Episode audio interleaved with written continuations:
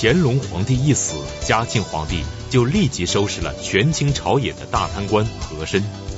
从这当中我们可以看出，嘉庆皇帝似乎比较强悍。那么马未都先生为什么会说嘉庆皇帝很懦弱呢？这究竟是怎么一回事呢？嘉庆以及以后道光时期的瓷器会处于怎样的状态呢？而道光之后就进入了咸丰朝了。可以说咸丰帝极其无能。那么这样一个人，他当初究竟是通过怎样的手段谋取到了皇帝宝座的呢？咸丰一朝的瓷器又会有着怎样的特点呢？收藏专家、观复博物馆馆长马未都精彩讲述晚清情况，为我们拨开历史迷雾，揭示这当中鲜为人知的隐情。我们先从嘉庆说起。有学者认为啊，清朝到了嘉庆的时候啊，根本就不需要嘉庆，应该需要另一个雍正出现。嘉庆是个和事佬，除了把和珅杀了，谁都舍不得杀，对吧？和珅是伤害了他，多少也算点公报私仇，把他给杀了，没有利用和珅的这个这个能量。那么他的才华显然。比不上他的父亲，比不上乾隆。不论是政治的才华还是艺术的才华，他都比不上。他也没有很强的欣赏能力。他对臣下呢都非常宽松。你不能说他放任，他比较宽松。他自个儿的个性就比较懦弱。在实行家天下的中国封建王朝，由于皇帝拥有绝对权力，他的意志就代表了整个国家的意志。他的性格和喜好势必会影响社会生活的方方面面。那么嘉庆皇帝的这种懦弱的个性体现到瓷器上，又会出现一种怎样的情景呢？也是软弱。我们我们过去啊，古董行里习惯的就把嘉庆和道光就不分了。你看瓷器在康雍乾三朝分得清楚，康熙的、雍正的、乾隆的。一到嘉庆道光呢，过去就是家道的，就把俩就搁一块了。家道的，家道的瓷器人，这是典型的家道瓷。嘉庆道光流行的瓷器，嗯，把嘉庆道光合称为家道呢，它包含着什么意思呢？第一个意思呢，它包含着康乾盛世所代表的优秀陶瓷呢，到此结束。就家道了，就是一种轻蔑的口气。另一个标准就是这种大众的这种很随意的标准的一个盛行，而家道就是很很很很很很自由的、很随便的。第二呢，代表着什么意思呢？就是陶瓷中因循守旧的一个产品。哎，过去在古董行里被称之为大陆货，就说啊，那东西都大陆货。这种东西过去不是收藏用，是摆放的。哎，家里摆俩大胆瓶，对吧？外国人呢喜欢中国文化，不懂买两个，反正不太贵，往那摆着好看，这碎了也不可惜。这等级比较低。对，第三一条就是说，它在家道的东西过去是不作为收藏品，博物馆也很少陈设。中国陶瓷史在八十年代这个编写的时候，我们的瓷器。写到乾隆为止以后呢，下面就说嘉庆道光以后江河日下就完了，就不写，连写都不写，比较蔑视。哎，当时家道是这个概念。那为什么形成这个局面呢？首先是呢国力衰竭。我们知道嘉庆的问题不是嘉庆出现的，是乾隆晚期就开始出现了。哎，有一句话叫和珅跌倒，嘉庆吃饱。但是真的和珅跌倒了以后，嘉庆并不能因此吃饱。和珅一个人的财产不能救这个国家。当你没有生产力的时候，你不是向上的时候，这个东西只能解燃眉之急，不能从根本上改变你这个衰落的局面。当时国家的经济和政治走下坡路，已经是无力挽回了。所以十九世纪啊，是中国不堪回首的一个世纪。我们很多优良的文化遗产都在这个时期毁于殆尽。我们今天在书本上能看到的万园之园的圆明园，比如我们在青花瓷早期说过的永乐时期在南京修修造的报恩寺塔，这些著名的中国的景观都是在这个时期毁灭的。十九世纪这个不堪回首的世纪，又导致了二十世纪的上半叶，就是在一九四九年以前，我们处在一个兵荒马乱的年月。很多今天活着的中国人都能感受那个时代带来的痛苦。我们今天是一个安定的社会，不能想象战争的社会。战争的社会的残酷是和平时代的人不能想象的。祸根什么时候种下来呢？就是乾隆晚期到嘉庆。那么作为景德镇呢，在这个时期，优秀的督陶官制度就此终结，没了，制度没了，剩下的都是代管。什么事儿一代管，就得瞎一半。地方官再去代管，不是中央派大员来，那就完全不一样。一看官方就不太重视了。嘉庆以后呢，尤其官窑就形成了一个简单的定式，你就照着以前的路子，该怎么着怎么着，你给我烧出来，完事儿，不求创新。但是嘉庆初年的时候呢，还有点好东西，为什么呢？那乾隆爷还在呢。当时呢，在嘉庆四年以前，乾隆去世以前呢，有两个年号，老百姓就说嘉庆改元了，嘉庆元年、嘉庆二年、嘉庆三年、嘉庆四年，那还怎么说呢？那叫乾隆六十一年、乾隆六十二年、乾隆六十三年、乾隆六四年，还要承认乾隆皇帝的余威。所以在这一个时期，有一模一样的瓷器，款式不一样，也写的不一样。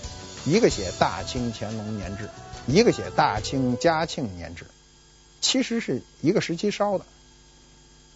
嘉庆在嘉庆四年以前没有权力，对吧？杀和珅都是乾隆一死就开始动手，对吧？几天之内就动手。按照过去的话说，老爷子尸骨未寒呢，这边就动手了。但是只要乾隆有一口气儿，嘉庆都不可能去杀掉和珅。那时候呢，瓷器在纹饰上的体现呢，主要是纹饰上就能看出，纹饰开始软弱，跟人物性格一样。你看这个，我说了，康熙时候的龙纹瓶，你看那个龙纹都是极富有侵略性、极富有杀伤力的龙纹，而到了乾隆就非常平缓。表示一个标准的龙纹，到了嘉庆，这龙纹就有意思了。这嘉庆的这个龙纹呢，就变得非常妩媚，非常软弱，在讨好世人。你可以感受它微妙的变化。我老说，你看嘉庆那龙，就跟刚洗了澡出来那样子似的，特干净。这事儿要瞎。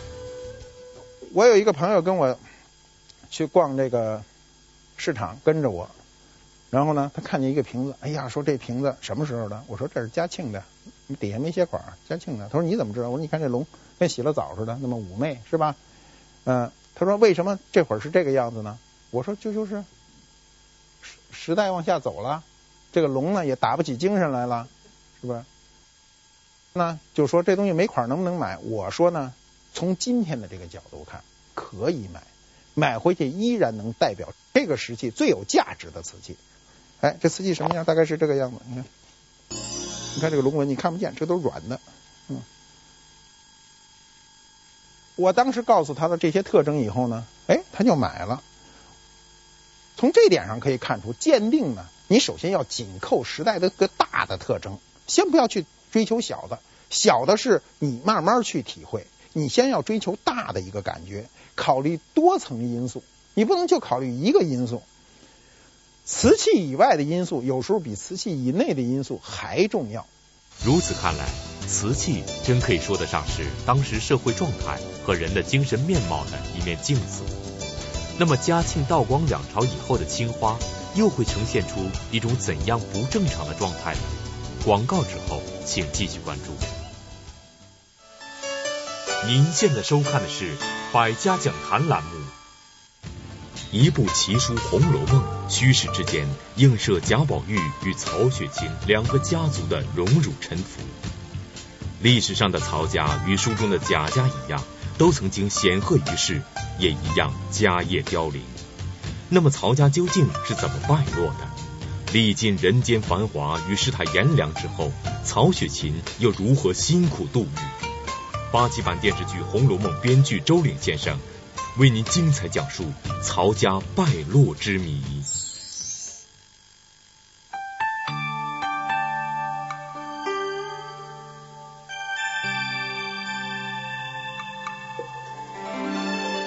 舍与得，感悟智慧人生，舍得酒。时尚流行，经典品味，丰富多彩，百变生活，尽在 ITAT 的世界。阿尔法两百拥有机身防抖功能。配合使用阿尔法卡口镜头，让清晰留住美妙瞬间。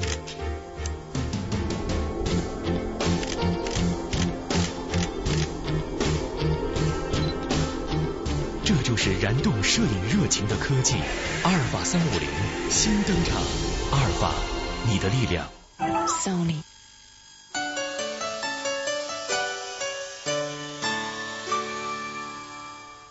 加到以后的这个青花呢，它就颜色就开始清淡，釉面就开始稀薄，就质量开始下降，偷工减料都是一点一滴的。鸦片战争爆发以后呢，景德镇也不可避免的受到了一些影响，它的产品呢，从质量到数量都在下降，技术方面呢，也变成了技术人员的流失呢，变成青黄不接。你比如当时呢，呃，有个典型的画法叫钩子帘，那过去这个。呃，老古玩行都说那说那瓶子是勾帘的，勾帘的什么意思呢？在雍正、乾隆时间画的最多的一个图案叫缠枝帘，跟宗教有关。缠枝画的非常优美，打莲花，是吧？包括那个赏瓶，我们讲过的赏瓶，赏瓶上都是都是莲花嘛，青莲嘛。到了嘉道以后呢，这时候把这个画的都特别简单。整个这么一个钩画一花，用钩画一个花，所以呢，它叫钩子莲，哎，简称钩莲。从说法上都是一种蔑视。过去缠枝莲，好听吧？勾连，你听着听着就弱。当时的瓷器由于质量下降，出现了一个特征呢，叫波浪釉，也叫浪荡釉，就整个釉面不平。你在光对着光一看，就跟。风吹在水面上一样，所以叫波浪釉。那么在雍正的时候呢，它的釉面也不是平的，它的这个不平呢是非常有特征的，叫橘皮皱。像橘子皮，你只要把橘子拿出来看那皮子什么样，那瓷器那面就是什么样。问题是我今天这么说，你就回去买一大橘子，一看你再看瓷器，肯定是有差距的，对吧？我们是感受它那个微妙的变化。那这个橘皮皱跟波浪釉之间有多大区别呢？波浪釉的它是大面积的不平整，橘皮皱是大面积是平整的，只有在小部地方有那种缩釉的感觉。哎，我就碰见一个特别执拗的人，哎，他拿了一个瓷器跟我看，说：“你看我这个橘皮皱。”我说：“你这叫波浪釉。”然后他说：“这就是橘皮皱。”因为我们的感受每个人都是有差距的，语言传达不可能达到一个像数学一样准确。他是感受，我说这叫橘皮皱，你非说是波浪釉，我怎么跟他抬杠？没法抬杠。然后我只好说，你就算你那是橘皮皱，你那也不是橘子皮，你那是个柚子皮，对吧？他那个起伏过大，这个一定你拿到真正的雍正的橘皮皱，拿到了嘉道的波浪釉，对对对比一下，你就能感受它那个差距。所以关注细节，你才能胜算。你作为你作为一个收藏爱好者，你如果不关注细节，你全是呃这个差差不多就行了，这你肯定不能有胜算。道光二十年，鸦片战争爆发，一八四零年是中国近代史的一个开端，我们呃教科书上都是这么写。一八四一年的时候呢，时逢辛丑，这一年鸦片战争失败。四零年，一八四零年是鸦片战争，一八四一年鸦片战争失败。清政府被迫就签订了广州条约，香港呢由此就被英国人开始管辖。那么辛丑年非常有意思，我查了一下历史，在清代的这个每个辛丑年都有大事。清代的第一个辛丑年是一六六一年，这一年康熙即位。康熙的即位等于开创了康乾盛世的一个良好开端。到了下一个六十年，下一个辛丑是一七二一年，康熙六十年。一个皇帝做满六十年，非常的不容易，中国历史上没几人。在这一年上，康熙非常满足，但是他已经进入了垂暮之年。我们知道，他再有一年他就去世了。那年他六十八岁，他为了记住这一年呢，他烧造了一个特殊的瓷器。他写了一个款儿，在历史上只有他写过，叫“又辛丑年制”。我辛丑年登基六十年了，又赶上辛丑年了，我就又辛丑年制，以示纪念。这在中国的制瓷历史上独此一例。第三个辛丑年就是一七八一年，乾隆四十六年。这一年呢，《四库全书》首发啊，我们知道盛世修典，《四库全书》首发。第四个辛丑年呢，就是一八四一年，就是我们刚才讲的《广州条约》，香港从此沦为殖民地，一直到一九九七年回归。第五个辛丑年是一九零一年，著名的《辛丑条约》丧权辱国。嘉道以后呢，中国的这个更大的灾难呢还在后头。嘉道倒没怎么体现，嘉道到道光的时候就是鸦片战争爆发，那时候中国人还是觉得我们还可能把鬼子都赶出去，当时还是这个感觉。那么最大的灾难都在后头，紧跟而来。那比如万源之源的圆明园被焚毁，电视剧描写的都很简单，说咸丰皇帝呢听了这消息以后，哎吐了口鲜血，很痛快就死了，不管了。但事情没这么简单啊！你吐口鲜血死了，这事儿就完了？谁为此事儿负责呢？如此无能的奕主，也就是后来的咸丰皇帝，他究竟是怎样登上皇帝宝座的？我们都知道，道光皇帝有众多皇子，为什么偏偏会让一个极其懦弱平庸的异主来继位呢？这当中究竟有着怎样鲜为人知的隐情呢？而咸丰一朝的青花又会呈现出怎样的特点来呢？咸丰呢，在位十一年，他二十岁登基，三十一岁去世。咸丰能够这个即位，他是非常取巧的，就是他怎么能够当上这个皇帝呢？是受他的一个老师啊，叫杜寿田的一个教诲。《清史稿》啊，《杜寿田传》呢，这个有这样的记载，他说咸丰啊，六岁的时候就开始学习，受这个杜寿田老师的就是朝夕相处啊，日益教诲，就是我天天教你怎么样做人，学这个学问，一共学了十多年。你看他二十岁登基嘛，那从六岁到二十岁还有十四年呢。道光晚年的时候呢，就对这个立储的事，就谁做接班人的事呢，就是老是在考虑这个问题啊。也担忧，然后有一次呢，去南园去打猎，打猎的时候呢，所有的皇子呢都是各显其能啊，跟着爹一块出去打猎，那当然就要显出自己的本事。清朝人很注意武功的，你不能光有文呢，还得有武啊，所以就每个人都在打猎，打的最多的是谁呢？是恭亲王，恭亲王擒获擒最多，但是咸丰呢？一箭未发，没有打着东西，连箭都没发出去嘛。皇上就问他，道光就问他，说：“你这是为什么呀？”那咸丰就说呀：“十方春，鸟兽滋育，不忍伤生，以甘天和。”他什么意思呢？说现在正值啊春天，这个鸟兽都在繁育阶段，我呢不忍伤生。以呢妨碍了这天地的和谐，啊，这话说的高吧？还没打着，他还说这话。但是道光皇帝就大悦，高兴啊，就说：“此真帝者之言。”就说你说的这话都是帝王之话，所以后来就秘密立储，就是就立的是咸丰。那么这段话呢，都是受这个杜寿田的传授，有高人指点。过去说这人都有高人指点，就不是他自个儿的话，是他老师告诉他怎么说。哎，你要干什么？清人笔记啊，在清人軼事中还有一个故事，跟这个有点类似。说道光的晚年的时候啊，病了，病了以后呢，就招两个皇子呢进屋谈谈。来借以呢决定让谁来继位，一个是咸丰，一个是恭亲王。这两个人叫去之前的时候，都肯定得请教老师啊，得跟老师说说，我去了怎么办呢？这我爹问我这事儿，我怎么回答呢？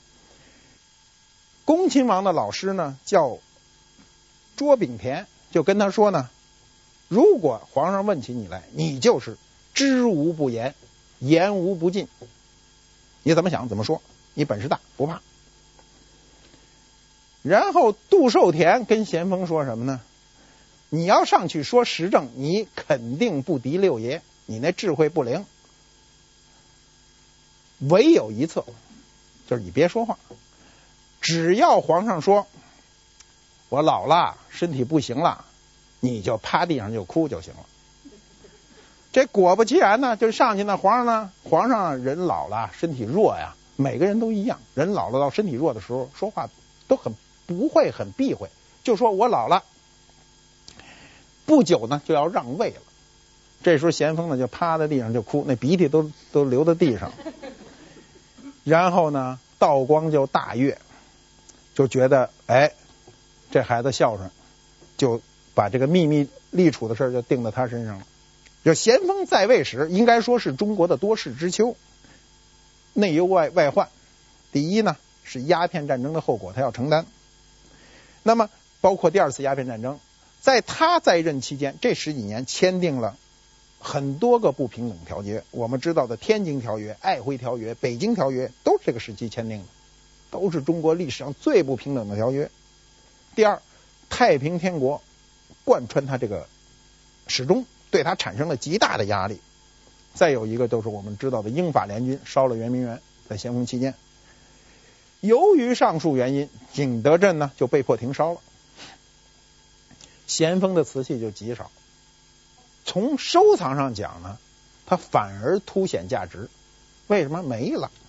咸丰一朝的带大清咸丰年制款的瓷器特别少，跟它下面的同治、光绪，跟上面的嘉庆、道光都不能不在数量一个数量级上。它是一，别人都是百，就是它非常少。咸丰的青花的特点呢，就是非常的细弱。我们看一下啊，一看就非常细弱。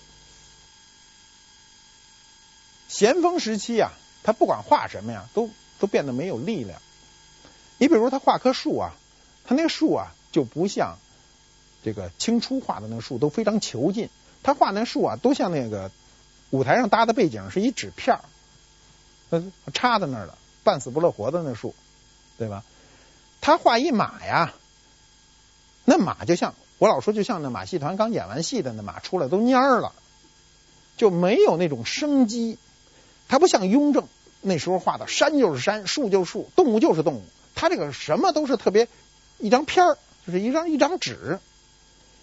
那么咸丰一朝的时候呢，是不是就没人知道这个弱处呢？知道，所有的窑工，所有的人都知道，我们不敌祖上了，我们不如雍正，那怎么办呢？那我得照着雍正那模样画呀，所以在咸丰一朝仿了大量的雍正瓷器，底下写大清雍正年制，写他祖上的款，不写自己的款。但是你一看就是个模仿秀，人怎么弄他也不跟真人不一样。我有一个朋友呢，他就买了个咸丰的仿雍正的山水瓶，买回来以后呢，他以为是雍正的，也琢磨了很久，最后交完钱兴高采烈的抱着给我看。我告诉他，我说你这不是雍正的，是咸丰仿的。他一下呢就特别的沮丧，他说我恨不得把它碎了，是吧？摔碎了，窝囊啊！花那么多钱当雍正买的。我说这事儿啊，你也不必急，你就当一个教材，然后将来你能跟人家说，你说这是咸丰坊雍正的，我还学一门知识呢。然后他就把这东西搁上盒，就塞到床底下去了。这一塞呢，就是十多年。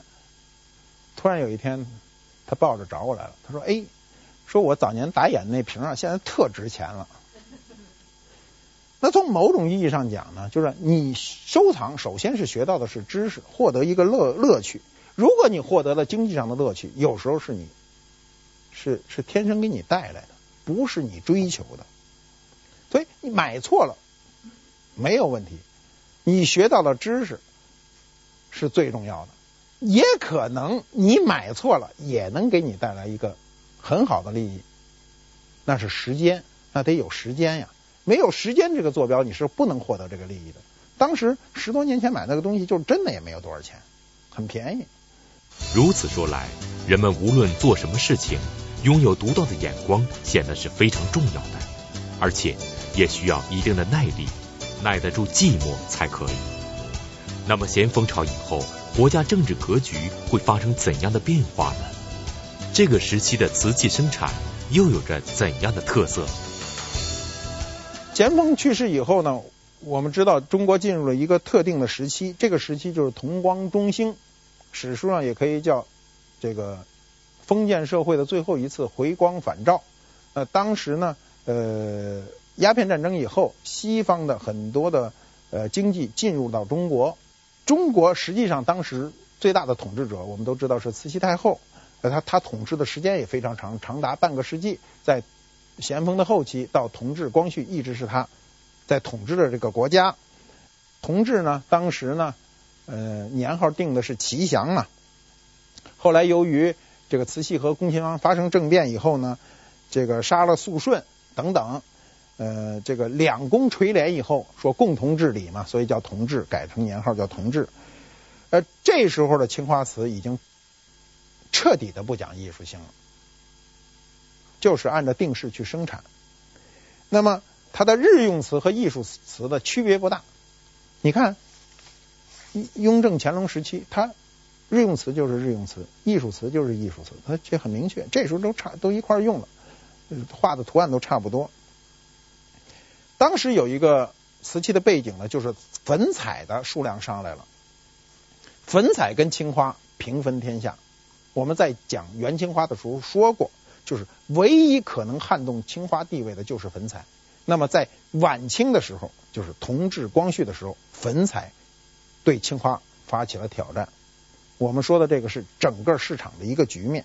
比如光绪大婚的时候，清朝有四个皇帝在紫禁城办的大婚，后面这些就是同治、光绪都是做了很多准备的。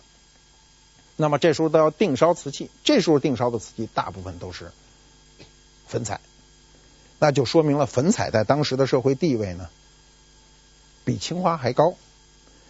同光中兴的时候呢，景德镇御窑厂呢也大量的烧造的青花的祭器，为东西两陵准备。我们知道这个清代的陵寝呢，都是一个清东陵，一个清西陵。哎，当时陵寝中需要大量的这个随葬品，比如青花大缸什么的。当时这个在同治、光绪的时候就下令大量的烧造，比如体和殿。体和殿制的瓷器呢，我们看一下，这是花盆，体和殿制，嗯，花盆。体和殿呢是慈禧太后呢住在储秀宫的那个用膳的地方，所以体和殿的瓷器呢说起来都是它的餐具。自己住的地方呢，也做了像储秀宫制的瓷器，他都定烧了很多瓷器。这时候呢，他也引用了一些外来的带有点洋味的图案，就是有一点呃这个立体的图案，他试图表现这种立体。慈禧在五十岁、六十岁、七十岁大寿的时候，都大量烧造赏赐用瓷。当时他很喜欢赏赐嘛。慈禧太后五十大寿的时候，费银一万五千两；六十大寿的时候呢，费银十二万一千一百两；七十大寿时候呢，费银呢三万八千五百两，这都是有记录的。青花瓷器在同光时期的仿品呢就开始出现了。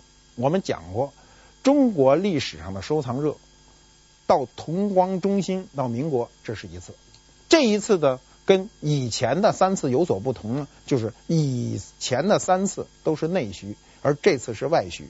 这次由于西方列强进入中国，大量的吸走中国的瓷器，大量的要从中国用各种方法使中国的瓷器流向欧美。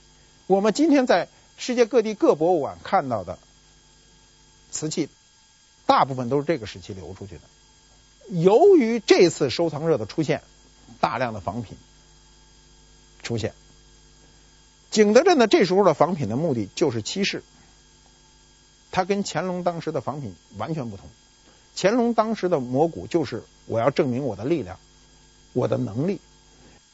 景德镇这次的仿古就是为了欺世，为了商业上的牟利。我就见过一个朋友，就是他买过来给我看，他是说呢，这个是从欧洲买回来的，哎，不是在国内买的，去欧洲旅游买的。说这是康熙的，你看这底下写着“大清康熙年制”呢。我说就仅此一条就错了。马未都先生的这一说法让人感到有些奇怪，为什么写有“大清康熙年制”的刀马人瓷器反而不是康熙本朝的珍品呢？这当中究竟有什么鲜为人知的秘密呢？广告之后，请继续关注。您现在收看的是。百家讲坛栏目，在康熙皇帝剿平三藩、统一台湾、北拒沙俄、征服蒙古的日理万机中，年轻的他仍然没有忘记主持描绘著名的《耕织图》。而数百年之后，这一组康熙所留下的《耕织图》的下落，却成为一个难解的历史谜团。而此后，康熙皇帝更是亲自种起了试验田，他所食用的稻米瓜果，几乎全都是出自他自己的试验田。一个皇帝又为何会破天荒地做出了这样前朝闻所未闻的奇怪举动呢？北京社会科学院研究员、中国紫禁城学会副会长严崇年，与我们共同走进这个曾经在麦田中挥汗如雨的另类皇帝，讲述以农为本。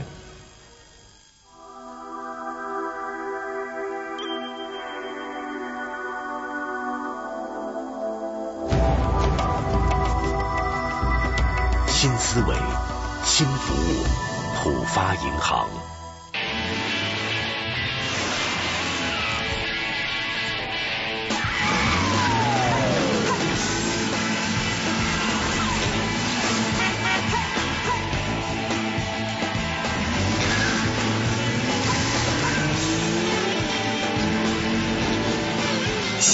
沃尔沃 S 四零，皆如我所求。怎么这么慢？牛奶呢？不行。上海中视国际广告有限公司独家代理。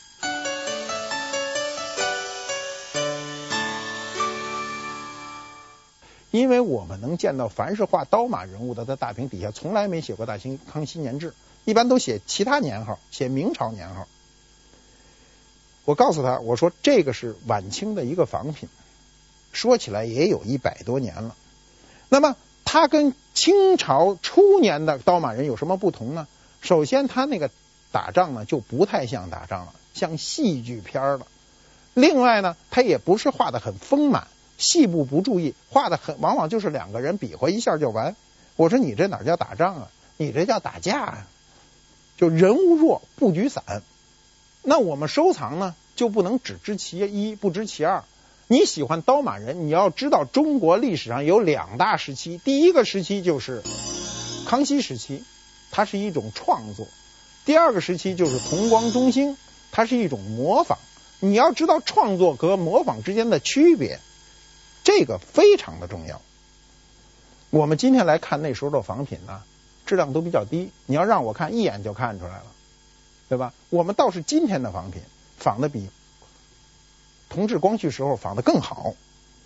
那为什么呢？是因为当时的信息不沟通，当时的信息跟今天的信息比较起来的沟通的能力特别差。比如你要想仿品，你必须得找一东西搁着看着仿。我们今天可能不需要，有有书、有画册、有电脑，甚至有三维的录像，能看得清清楚楚。那当时窑工没有这个条件，所以有的窑工呢，就是凭脑子记，哎，我见过一瓶差不多，我就画上了。所以他的信息的沟通呢，不不够快捷，不够准确。呃，眼高啊不一定手高，但是眼低手一定低，这是肯定的。你可能眼高手低，对吧？但是眼眼要是低，你肯定是低了。那么信息业的发达，尤其这次的发达，是导致我们的仿品非常的接近历史的本来的面目。这是过去我们都做不到的，过去的仿品一律做不到。今天的仿品可以达到中国历历代历个历史时期所有的历史时期的东西，今天都可以仿出来。仿的都非常的像了，就是因为信息业的发达。到了清朝的最后一个朝代，宣统呢就没有几年，宣统就三年嘛。说相声呢，就是说悬着一捅就掉下来了，是吧？宣宣统就三年。那么国家的动荡呢，使景德镇的官窑呢基本上陷于停滞，品种很少，也就是一些常用的赏瓶啊、碗盘一类。但民国以后呢，景德镇。摆脱了官方的一个束缚，摆脱了清代二百多年的一个惯性，然后出现了一批民间的陶瓷艺术家。这些人有的还受过西方教育，在景德镇呢发挥自己的个性，制造了晚清到民国这个时期的最漂亮的一种青花瓷器。那么其代表呢就是珠山八友。珠山八友呢。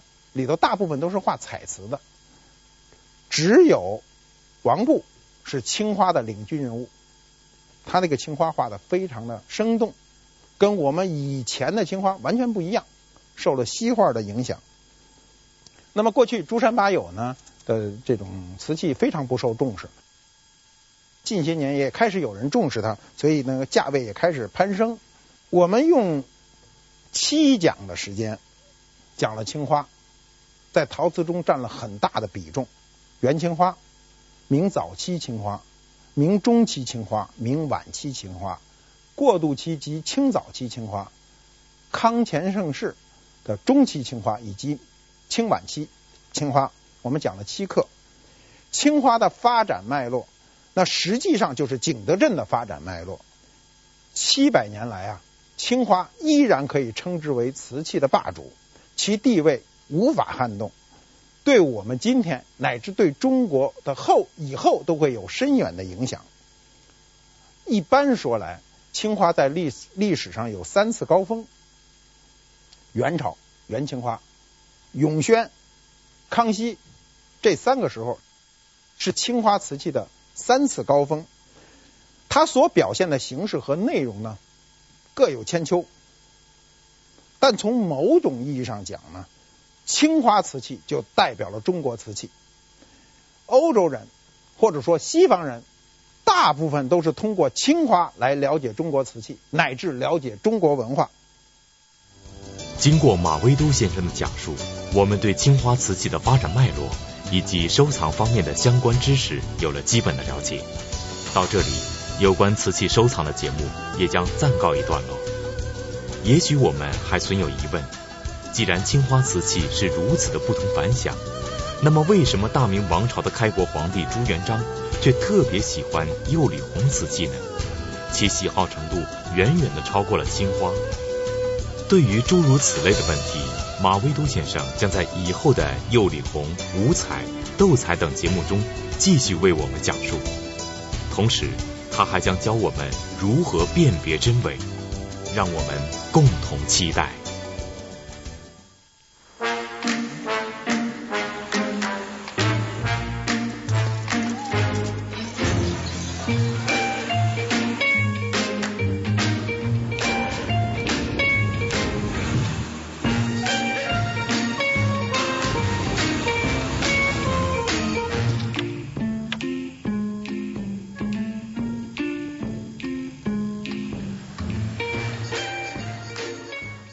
Super。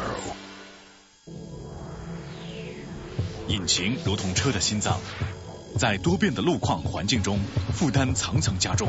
美孚研发的高级气机油系列，帮您应对高速路况和城市拥堵。更有尖端科技的美孚一号全合成机油，让引擎从容应对极限挑战，始终一心向前。爱车表现卓越，您的表现更卓越。好，下一目标，驱动现在，成就未来。美孚。当年的康熙皇帝马不停蹄的剿平三藩，统一台湾之后，还没有来得及回味胜利的喜悦，大清王朝的北部边疆又雪片般的传来了告急的军报。正在日益强大中的沙皇俄国开始了对大清王朝的入侵。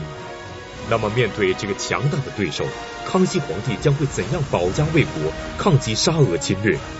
北京社会科学院研究员、中国紫禁城学会副会长严崇年将为我们细节再现发生在三百多年前的那一场空前的自卫反击战，讲述康熙大帝第八集：保卫北疆。